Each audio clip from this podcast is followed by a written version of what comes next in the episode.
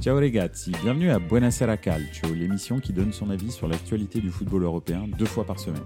Chaque lundi et chaque jeudi à 20h30, je passe 30 minutes avec vous en direct sur Twitch, mais aussi en podcast à écouter sur toutes les plateformes de streaming. Bonne émission Bonsoir à tous, bienvenue à Buonasera Calcio, comment allez-vous? Euh, bah, Écoutez, euh, ça me fait plaisir de passer encore 30 minutes de foot avec vous. Ce soir, on va faire une spéciale un petit peu euh, sur la stratégie du Milan, la nouvelle stratégie du Milan de Redbird voir un petit peu, la décortiquer. Euh, il y a eu euh, un espèce de tremblement de terre euh, à l'intersaison. tout le monde était choqué. ici, dans Buonasera Calcio, on a essayé de prendre un petit peu de recul. Et maintenant que la poussière est retombée et qu'on voit un petit peu plus clair sur la stratégie du nouveau Milan, je pense que était, c'est le bon moment pour, vous dire ce que je pense un petit peu de trois choses vraiment particulières c'est-à-dire le départ de Maldini, qui fait quoi au club et qui faisait quoi au club avant le départ de Maldini, et enfin Tonali, qu'est-ce que ça donne et pourquoi est-ce que, euh, est-ce que finalement, euh, je, comment, euh, ça peut être intéressant de, d'avoir vendu Tonali ou pas d'ailleurs? Voilà. donc, donc voilà, on va commencer tout de suite dans le vif du sujet, le départ de Maldini et les raisons du départ de Maldini. On avait J'en avais parlé un petit peu. C'est vrai que la stratégie euh, lui convenait pas forcément. Euh, il est euh, Maldini est un dirigeant euh, jeune, enfin jeune. On va dire oui, c'est un dirigeant qui a commencé à exercer assez, récemment, euh, mais c'est un, une personne qui a beaucoup d'ancienneté dans le football en revanche, euh, vu qu'il a commencé sa carrière en 1986. Donc euh, effectivement, c'est quelqu'un qui a connu énormément de styles de management différents au Milan, et en plus particulièrement le management qui tournait autour de Berlusconi et de Galliani. Et c'est vrai que je pense qu'il est euh, il a été très, euh, euh, comment dirais-je, influencé par ce, par ce management.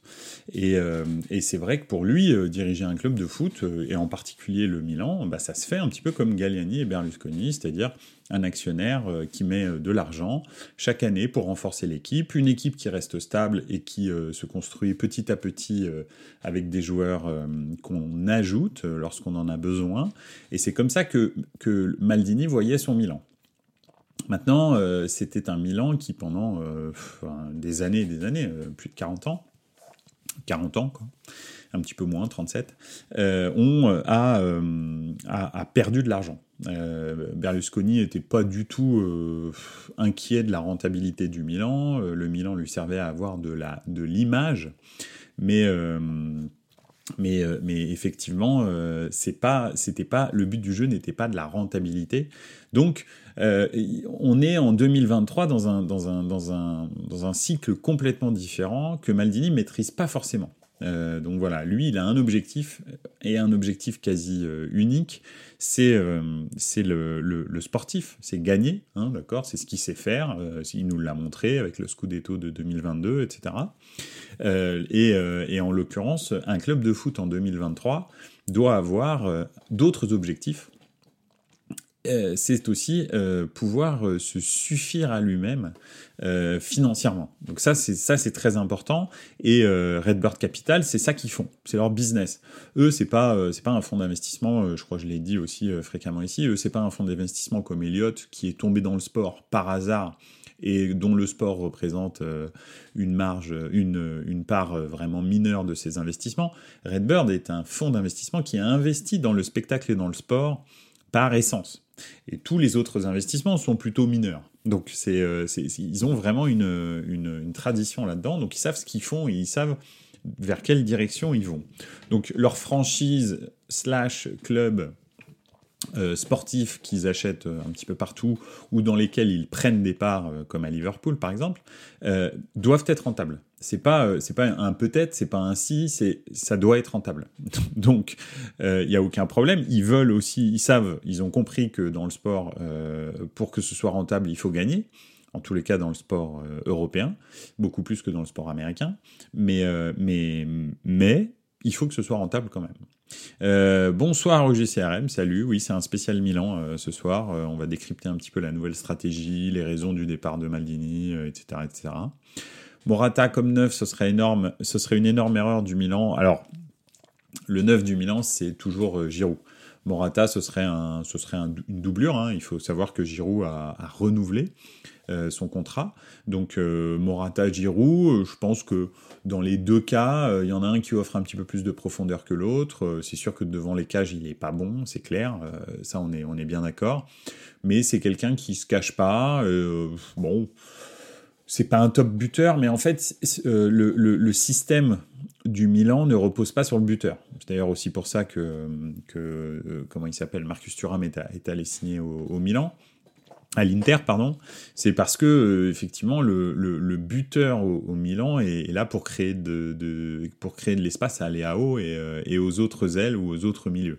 C'est pour ça d'ailleurs que notre numéro 9 depuis bien longtemps maintenant n'a pas marqué beaucoup de buts. Hein. Si on prend depuis 2019, Olivier Giroud, je crois que sa meilleure saison, ça doit être 11 buts, un truc comme ça, ou peut-être 12. Donc c'est pas c'est pas l'attaque du Milan n'est pas euh, n'est pas ne repose pas sur euh, sur le numéro 9. Donc euh, donc on voit on verra. Mais bon. Le, départ de Maldini, il, va dans ce sens-là. Il faut savoir que bah, c'était l'année dernière, il y a exactement un an, quasi à deux jours près, le 3 juillet, Maldini et Massara re-signaient leur contrat avec le Milan après trois ou quatre jours de négociations ultra serrées avec, avec Redbird pourquoi? Parce qu'en en fait, Maldini voulait plus de pouvoir après son titre de, son Scudetto, enfin le Scudetto du Milan. Euh, Maldini voulait plus de pouvoir et plus de moyens pour renforcer l'équipe. Donc, ils ont négocié longtemps, euh, leur contrat s'arrêtait le 30 juin, ils n'ont pas, pas été renouvelés tout de suite. Redbird leur a donné une chance, on va dire. Et, euh, effectivement, Maldini et Massara, hein, Massara qui est un peu plus, euh, on va dire, le côté euh, administratif, négociation, réseau, et Maldini qui est la caution morale, euh, et puis celui qui va avoir le dernier choix sur le tel et tel recrutement. Bah, bien sûr, en, concordance avec mon hein, on va d'ailleurs se demander ensuite qui fait quoi au club. Maldini, en l'occurrence, aurait pu aurait pu saisir cette opportunité, mais le mercato de l'année dernière du Milan a été catastrophique. Euh, si on regarde bien, euh, on a eu, euh, enfin, Milan a eu Astervranks, bon, Pioli l'a quasi pas utilisé, Yacine Adli, quasi pas utilisé, Origi, une catastrophe absolue, on se demande même s'il est encore joueur de foot, et enfin cerise sur le gâteau pour 32 millions d'euros, 32 millions d'euros qui est le record du Milan, hein, bah, Charles de. Euh, donc, en gros, sur quatre joueurs, alors il y a eu quand même quelques petites euh, réussites avec euh, Thio, Malik Thio, qui est maintenant plus ou moins titulaire au Milan en, défense centrale avec Fikayo Tomori. Donc ça, c'était euh, c'était plutôt pas mal. Euh, et puis, euh, puis c'est à peu près tout, hein, parce que bah, ils n'ont pas réussi à trouver d'aile droite. on a fait toute la saison avec Messias et Salemakers. dans l'axe, bah, Origi était censé prendre la relève de Giroud, mais on, on a vu que c'était une catastrophe. Rebic, alors là, c'était son frère, donc, donc voilà. Bref, on va dire que généralement, le recrutement de Maldini et de Massara, qui ont dépensé quand même pas mal d'argent, puisque donc entre de Cateller 32 millions, euh, Ali, etc., ça faisait euh, quand même une, certaine, euh, une certaine somme, je crois plus de 50 ou 60 millions d'euros. Et ces 50 ou 60 millions d'euros ont été si, moi on me pose la question maintenant, j'adore Maldini, c'est pas le problème, euh, je, suis ultra fan de Maldini, mais ça ne change pas que ce mercato est raté de A jusqu'à Z. Il n'y a rien qui a marché excepté Malik qui, en théorie, ne devait pas marcher. C'est-à-dire, c'était pas, euh, il n'était pas prévu pour être efficace tout de suite en fait. Malik il est rentré parce qu'à un moment donné, au mois de janvier, euh, Milan s'est effondré. Pourquoi? Parce que justement le recrutement ayant été raté, bah, le banc était pitoyable, ce qui fait que Pioli ne faisait pas tourner et post-Coupe du Monde, bah, il y a eu un trou euh, physique monstrueux. Donc ils sont passés à 3, il a fait rentrer Malictio, et là il s'est aperçu que Malictio était au niveau. Mais je veux dire, alors, il y a peut-être aussi un petit peu de, de, de, part pour, euh, pour Stefano Pioli, qui a peut-être pas essayé, plus exactement insisté assez avec euh, Charles de Catteler ou avec Yacine Adli en particulier, parce que bon, Astervanks, les deux trois fois où il est rentré, je me suis pas dit ah ouais, lui il a du ballon. En revanche, Yassine Adli quand même, j'avoue que c'était quand même même c'était quand pas mal. Et donc, voilà. En gros, ils se sont foirés sur le mercato. Et cet été, euh, Maldini, en gros, lui, ce qu'il voulait, c'était encore plus de moyens pour continuer à renforcer cette équipe. Euh, les, les, profils que Maldini avait recrutés euh, ne les pas, ne les pas, ne les a pas, comment dirais-je, convaincus. Moncada avait, par exemple, si on prend, si on prend par exemple Enzo Fernandez, qui est maintenant à Manchester City pour 110 millions d'euros. Geoffrey Moncada l'a proposé à Maldini il y a bien longtemps. Maldini l'a refusé parce qu'il disait qu'il n'avait pas le... etc. On voit ce que c'est que le niveau de, de, de, Enzo Fernandez à l'heure actuelle. On voit comment, même à Benfica, c'était un joueur extraordinaire. Maldini, il n'a pas consacré suffisamment de ressources à Enzo Fernandez. Si, on a, si Milan, à l'heure actuelle, avait Enzo Fernandez, ou même la saison dernière avait eu Enzo Fernandez au milieu du terrain, mais ça aurait été, je pense que là, à l'heure actuelle, on discuterait de Milan à la place de l'Inter en finale de Ligue des Champions. Je pense, je pense sincèrement. Alors, je vais répondre euh, aux commentaires, au JCRM. Euh, je suis pas d'accord, peu ont joué le mondial. Alors, déjà, Giroud a joué le mondial, Théo Hernandez a joué le mondial, Maignan était blessé. Euh, qu'est-ce qu'il y a eu encore? Qui a joué le mondial? Euh, Tac, tac, tac. Salemaker s'était blessé. Euh, euh, chez les Belges, chez les Belges, il y a qui d'autre? Est-ce que Origi a été pris? C'est bien possible, mais bon, il n'a pas joué, ça c'est vrai. Euh, Rebic aussi a joué au mondial. Euh, mais le, le, problème, en fait, c'était pas seulement que euh, effectivement les joueurs ont joué au mondial, même si tu as quand même trois euh, cadres qui sont pas là au mois de janvier quand on revient, c'est-à-dire euh, Giroud est allé jusqu'au bout, jusqu'à la finale du mondial, Théo Hernandez la même chose, et Mike Maignan s'est blessé et revient quasi juste avant le, le quart de juste avant le huitième de finale de, Ligue des Champions, donc au mois de février. Ce qui fait qu'en gros, tu as, euh, on va dire, pas la moitié de l'équipe, mais quand même trois cadres qui sont ultra importants, qui sont soit hors de forme et surtout très très déçus d'avoir perdu en finale. Hein, c'est ce qu'a dit, euh, dit Théo Hernandez. Il a eu un vrai problème de motivation. Euh, Giroud, lui, était épuisé, très clairement, et je pense aussi qu'il a eu un problème de motivation, et Mike Maignan n'était pas là. Mike Maignan, très honnêtement, je pense que ça représente 30-40% de la capacité défensive du Milan. Euh, un, goal de, cette, de, ce calibre-là, c'est euh, voilà incroyable. Je pense que effectivement au Milan, il y a deux pièces maîtresses qui sont qui définissent le Milan et qui font en sorte que c'est une, équipe à l'heure actuelle de haut niveau en Europe et en, et, en Serie A, c'est Mike Maignan et Léao. S'il y a deux joueurs qu'il faut absolument pas toucher, c'est Mike Maignan et Léao. Je pense que c'est plus important que Théo Hernandez. Euh, et c'est plus important que tous les autres, dont Tonali, euh, même Benasser. Hein, qui est ultra fort, que j'adore. Je pense que Mike Maignan et Léao sont les deux pièces maîtresses autour desquelles il faut, il faut construire. Il n'y a, pas, a pas à discuter, euh, c'est sûr et certain. Donc voilà, le, le, truc c'est que Maldini a fait de nombreuses erreurs, a une vision du management d'un club de foot qui est un petit peu euh, daté maintenant. Euh, il a en revanche eu un coup de génie, et ça c'est clair. alors il y a eu plusieurs, plusieurs coups. Hein. Attention, hein, il a fait venir euh, des joueurs euh, très très bien euh, grâce à Moncada. Il a validé des joueurs comme, comme Mike Maignan, comme Théo Hernandez, comme Benasser, comme Tonali, comme etc. On peut y aller, on peut, on peut en citer, mais c'est quand même Moncada qui les soumettait. Hein. Faut pas croire que c'est Maldini qui, avec son petit carnet, va chercher les joueurs. Hein. C'est Geoffrey Moncada qui va les trouver. Et ça, ça va, on va d'abord, on va d'ailleurs déborder sur qui fait quoi au club. Le truc, c'est que, euh, en l'occurrence, euh, ce que je voulais dire, c'est que, c'est que Maldini a une, une, gestion un peu datée d'un club de foot, et, euh, et Redbird, en fait, sait que pour grandir et continuer à investir, ils sont obligés de vendre. Alors, ils vont pas vendre toutes les stars du Milan. Là, ils en ont vendu une, qui est pourquoi? Parce qu'il y a eu un prix qui était indécent et qui permet de réinvestir. Hein. Quand on voit toutes les, cibles que vise le Milan, c'est grâce à Tonali. C'est-à-dire que le budget qu'ils avaient en transfert, plus le, transfert de Tonali, fait en sorte qu'ils sont capables de s'aligner sur 25 millions pour, 25 millions pour 20 euh, millions pour Moussa, euh, de recruter euh, le petit Lucas Romero, de recruter Lofstuchik, potentiellement, comme tu le dis au JCRM dans les commentaires, Pulisic, etc., etc. Donc c'est et puis Reinheider et puis etc. C'est en fait ils sont ils sont sur le c'est le seul club italien qui est capable de faire ça à l'heure actuelle. L'Inter ne signe que des paramètres zéro en donnant de très gros salaires en se disant bon bah au moins on peut étaler euh, les paiements. Donc euh, en l'occurrence Turam et Turam c'est la même chose. Euh, Milan, en fait, la stratégie de Redbird, c'est d'avoir un plan A, un plan B, un plan C, un plan D à chaque poste où ils ont un, un besoin. Ils ne se fixent pas sur une seule cible, ce qui fait que ça leur permet de rester dans les clous de ce qu'ils veulent dépenser.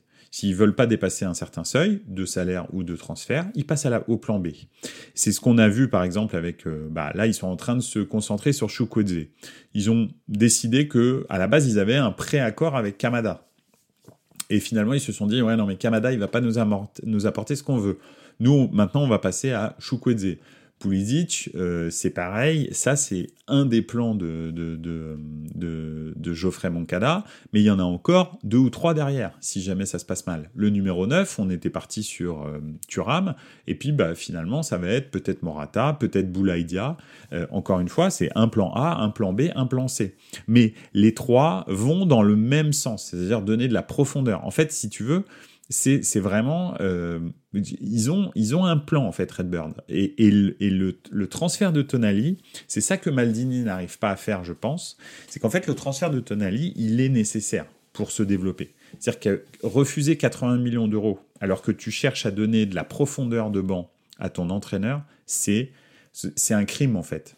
Et, c'est sûr que Maldini aurait refusé. Mais genre, là j'en mets ma main à couper en fait il, aurait refusé ce deal, c'est sûr et certain, alors que c'est certainement ce deal-là qui va faire en sorte que Milan va se renforcer vraiment énormément euh, pendant, le, pendant le mercato et donner finalement la profondeur de banc que Pioli a, réclamé. Attention, hein. c'est Pioli qui a dit on aurait pu faire une, saison meilleure la saison dernière si j'avais eu une vraie profondeur de banc. Et là, c'est clair que euh, voilà, tu peux, tu peux effectivement avoir. Euh, mais Redbird dépense quand même de l'argent parce que donc là, on parle de quand même 3, 4, 5 transferts. Alors Loftutic euh, quand même, c'est payant aussi. Romero, c'est gratuit, mais Choukodé, ce sera payant. Moussa, ce sera payant. Reinheider, ce sera payant, etc., etc. Donc c'est quand même Morata c'est payant aussi. Donc c'est quand même euh, des transferts euh, bah, 80, 100 euh, Milan va dépenser peut-être 100 120 millions d'euros sur le sur le marché des transferts pour 4 5 joueurs différents. Donc c'est quand même pas négligeable en 2023 en Serie A. En Serie A, il n'y a personne qui est capable de faire ça. Hein. Donc, euh, donc Redbird investit. Ils ont aussi euh, fait une très belle offre parce que c'est quand même eux hein, qui, ont, qui ont négocié le contrat avec les AO. Les AO, ils l'ont pas bradé, ils ont ils auront re-signé une très grosse augmentation salariale, etc., etc. Théo Hernandez la même chose. Donc ils ont, ils dépensent de l'argent. C'est pas euh, en prenant du recul, euh, en, en, éliminant euh, le côté émotionnel, parce que c'est vrai que en tant que supporter du Milan, tu as eu premièrement donc Ibrahimovic qui s'en va, ensuite Maldini qui s'en va, ensuite Tonali qui s'en va, puis le fils Maldini qui probablement va aller à Empoli. Ça fait beaucoup au niveau émotionnel. C'est compliqué. Et il y a beaucoup de supporters qu'on voit sur les réseaux sociaux qui, qui ont une, une, une réaction vraiment épidermique par rapport à Redbird en disant, euh, voilà, il vend l'âme du club, etc. Bon, ok, très bien. Une fois qu'on a fait ça, je suis d'accord avec toi, Maldini, c'est l'âme du club, ça c'est clair.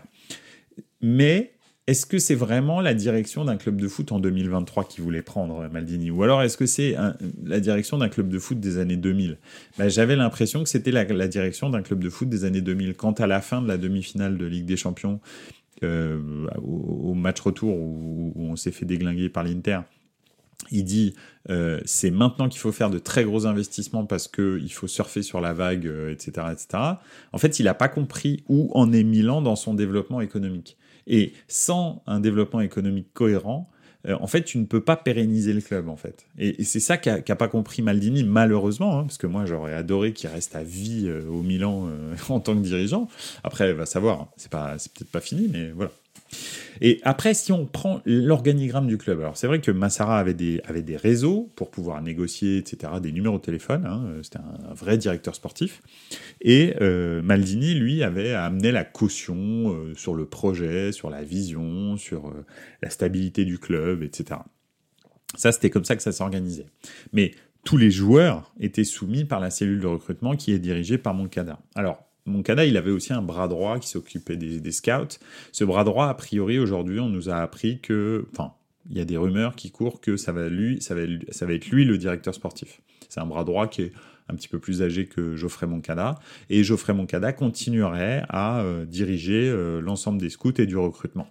Et ce serait lui qui soumettrait euh, les, différents propositions de, de, transfert à ce directeur sportif et à Redbird, mais basé sur des rapports statistiques. D'accord? C'est pas. En fait, tu peux pas aller voir Redbird et dire euh, lui, je l'aime bien. Je l'ai vu. À mon avis, ça va être un joueur du Milan. Non, parce que, bah non, en fait. Pourquoi est-ce que. Dans quel plan de jeu ça, ça, truc? C'est quoi les, ses stats? Etc. Et c'est comme ça maintenant que il faut absolument euh, motiver ces recrutements euh, en 2023 et en l'occurrence chez Redbird euh, s'appuyer sur des statistiques, sur des, rapports aussi sociologiques, hein, pas seulement des statistiques, sur des rapports de on va dire d'enquête d'entourage sur comment se comporte le joueur, etc., etc. parce que en fait Redbird fait des investissements raisonnés, fait pas des investissements juste en se fiant à l'œil de quelqu'un qui on ne sait pas par quel miracle, a de l'expérience. Bah, c'est bien d'avoir de l'expérience, mais ça t'empêche pas de te tromper. Hein. Donc, euh, donc voilà. Euh, salut au Cotonou Joe, c'est euh, qui Moncada Moncada, en fait, c'est le chef scout du Milan. C'est lui qui a trouvé toutes ces petites pépites un peu partout, à gauche, à droite. Et, en l'occurrence, il, il, bah, il est, c'est toujours lui qui fait le recrutement au Milan, enfin qui fait le recrutement, plus exactement, qui propose des profils. Il vient de Monaco à la base, il a travaillé avec Campos, et, voilà. Redbird, c'est le concurrent de Red Bull, plus ou moins, ouais. Enfin, pas en termes de boisson, mais en termes de sport, ça commence gentiment. Voilà. Donc, bref, on va dire que la cellule de recrutement, la cellule de scouting, etc., n'a pas été démantelée. Maldini et Massara étaient juste les négociateurs. Donc là, ils se sont aperçus qu'effectivement, ils avaient besoin d'un vrai directeur sportif. Ils ont proposé ce job à ce monsieur. Euh, je me souviens plus de son nom, donc euh, je ne vais pas vous le donner. Euh, et, donc, tu as toujours Scaroni au-dessus, euh, Furlani au-dessus, pardon, qui, lui, est un peu le, comment dirais-je, l'intermédiaire entre Redbird et, le, directeur sportif, et la cellule sportive du Milan. Donc, euh, donc voilà. C'est comme ça que ça se passe. Et pour l'instant, bah, en fait, rien n'a bougé excepté Maldini et Massara. Et je pense effectivement que ça continuera à bien travailler en fait. Il n'y a a pas de raison que ça ne travaille pas. Et c'est vrai que si ces quatre ou cinq transferts-là se, se, font, c'est-à-dire Pulisic, Moussa, euh, Reinheider, euh, euh, et puis euh, Morata ou, ou, quelqu'un d'autre, hein, mais en tous les cas un numéro 9 sérieux, euh, qui est pas voilà qui va harceler les défenses et c'est ça que j'aime bien chez Morata c'est peut-être la seule chose que j'aime bien parce que vraiment devant les cages il est vraiment pas bon mais en revanche il, il a un pressing qui est, qui est intéressant et donc, euh, donc c'est pour ça que ça peut être, ça peut être intéressant. Donc voilà. Donc c'est, c'est, moi je, je, trouve que finalement la, la, la, direction globale que prend le club est pas si mauvaise que ça.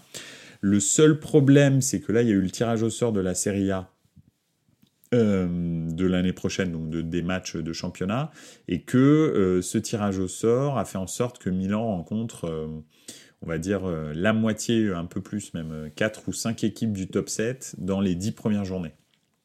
Donc, il va falloir être prêt très très vite, parce qu'il rencontre tout le monde. Hein. Napoli, Juventus, Inter, euh, etc., Ladio, enfin bref, Roma. Donc, euh, les 10 premières journées, c'est un peu tôt, je trouve. Mais bon, faut bien les rencontrer un jour ou l'autre. Mais quand tu fais autant de changements dans ton équipe, dans la structure de ton équipe, ça peut être compliqué au début de d'être performant tout de suite. Donc euh, ça peut, ils peuvent, euh, il est très possible qu'ils passent un mauvais quart d'heure en début de saison. Alors après, euh, voilà, absolument au Cotonou c'est un live Milan. Je te laisse lire ce qui a marqué juste là, pardon. Hop là, de l'autre côté. Donc voilà, absolument, c'est un live uniquement sur la stratégie du Milan, la nouvelle stratégie du Milan. C'est le thème. Je ferai ça avec d'autres clubs. Hein. Il n'y a pas Il n'y a pas que le Milan. Euh, j'ai commencé par ça. Pourquoi? Parce que c'est le club qui a eu le plus de changements en Italie euh, ces derniers temps. Euh, on va dire que il est probable aussi que, que je parle du Napoli, parce que le Napoli a perdu et son directeur sportif et son entraîneur. Donc c'est aussi un, changement assez drastique. Mais sinon, après, du côté de la Juve, bon, bah justement, le directeur sportif du Napoli va aller à la Juve, donc on va voir un petit peu euh, ce qui va se passer, parce que pour l'instant c'est assez calme, ils l'attendent je pense, donc euh, c'est pour ça qu'ils sont très très calmes. Mais euh, oui, il est probable que je fasse aussi un petit spécial Napoli, un petit spécial Juve, mais les deux clubs n'ont pas bougé pour l'instant, justement à cause de, de la, du, départ de l'entraîneur et du directeur sportif à Naples, et puis de, puis de toute façon, il n'y a rien qui va bouger, sauf si Ossimène est transféré. Donc pour l'instant, on est un peu on est un peu tranquille du côté d'Enlapl. Et la Juve, bah, ils, attendent, euh, ils attendent justement le nouveau directeur sportif. Euh, donc oui, euh, le, qui fait quoi au club pour l'instant, il n'y a rien de voilà, rien à bouger. La cellule de recrutement, la cellule de, de, soins de Milan Lab a été renforcée. Donc, au contraire, en fait, si tu veux, on dirait que le club est en train de se renforcer. Donc je ne sais pas ce que ça va donner. Euh, je ne connais pas tous les joueurs euh, qui, ont, qui sont ciblés par Milan, mais j'en connais certains euh, que j'ai déjà vu jouer plusieurs fois. Et donc, voilà. Après, j'estime que c'est clair que quelqu'un comme Moncada qui allait chercher Kaloulou, qui allait chercher des joueurs comme ça, je pense qu'il sait ce qu'il fait quand il va chercher un joueur comme Moussa ou Reinegger de, de de, je sais pas d'ailleurs comment ça se prononce exactement, mais je vais l'apprendre avec le temps, de, euh, du PSV. Donc, euh, donc voilà, un petit peu. Euh, et pourquoi Tonali? Donc pourquoi Tonali? Bah, C'est un peu ça. C'est-à-dire que je pense que Tonali, c'est la clé pour finalement que le Milan passe la deuxième vitesse en fait.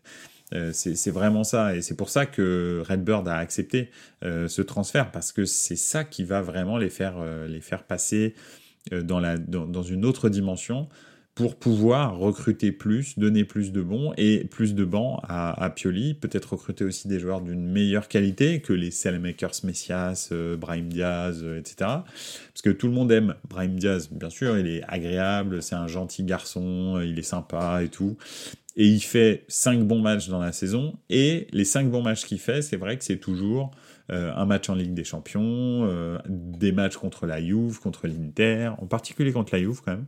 C'est vrai, mais il fait que 5 ou 6 bons matchs dans la saison. Le reste du temps, il est plus ou moins transparent. Donc c'est euh, moi ça me dérange pas que Brahim Diaz on le laisse partir et que finalement on récupère Pulisic. Alors Pulisic sort d'une saison catastrophique hein, avec Chelsea, il a quasi pas joué, mais quand même, euh, euh, c'est quand même euh, quand même pas mal de enfin ce qu'il a laissé entrevoir dans sa première saison ses premières saisons à Chelsea et surtout les, les saisons qu'il a fait à Dortmund tu te dis que bien bien comment dirais-je encadré à, à, Milan ça peut vraiment donner quelque chose donc on verra on verra bien ce que ça va donner Loftus-Cheek c'est la même chose je pense que sorti du contexte londonien euh, où il est né, où il a grandi, je pense que ça peut l'aider. Hein. C'est un peu comme les, jeunes joueurs qui, euh, qui, qui, restent en, région parisienne alors qu'ils viennent de région parisienne.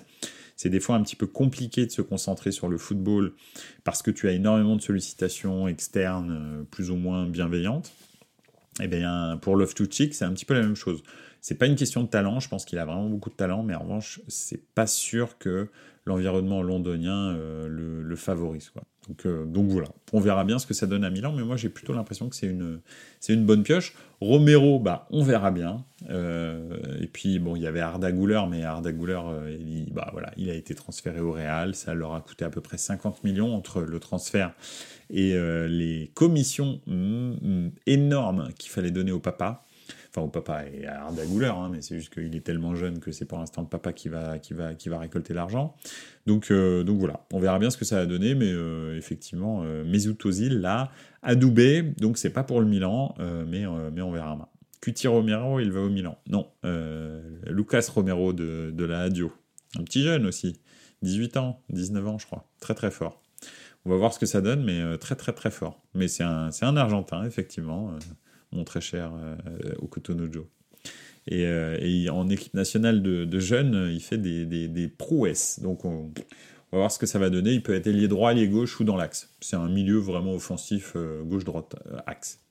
Ouais, ça fait longtemps qu'on n'a pas eu un Argentin à Milan, donc ça, va être, ça va être cool. Le dernier, bah, le dernier, c'est pas un super souvenir. C'était le défenseur de Villarreal. Euh, comment il s'appelait, lui? Bref, il était, vraiment pas terrible. Donc, euh, voilà. Bref. Mais écoutez, euh, on va s'arrêter là. C'était un petit zoom sur le Milan pour cette semaine. On va essayer de faire un Bonassara Calcio tous les jeudis tous les jeudis soirs. Il y a comme ça beaucoup plus de chances pour des organisations personnelles que je puisse euh, le faire tous les jeudis soirs à 20h30. Une fois de temps en temps, ce sera peut-être pas à 20h30, ce sera peut-être à 21h, mais je vous préviendrai de toute façon sur les réseaux sociaux et sur le programme Twitch euh, de la chaîne.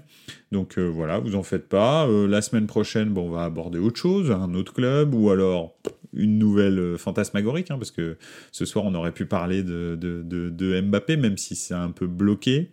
Euh, on aurait pu parler aussi euh, de bah, justement des, transferts un peu du Real aussi, de comment est-ce qu'ils réagissent avec Mbappé et le fait qu'ils aient transféré Arda Güler.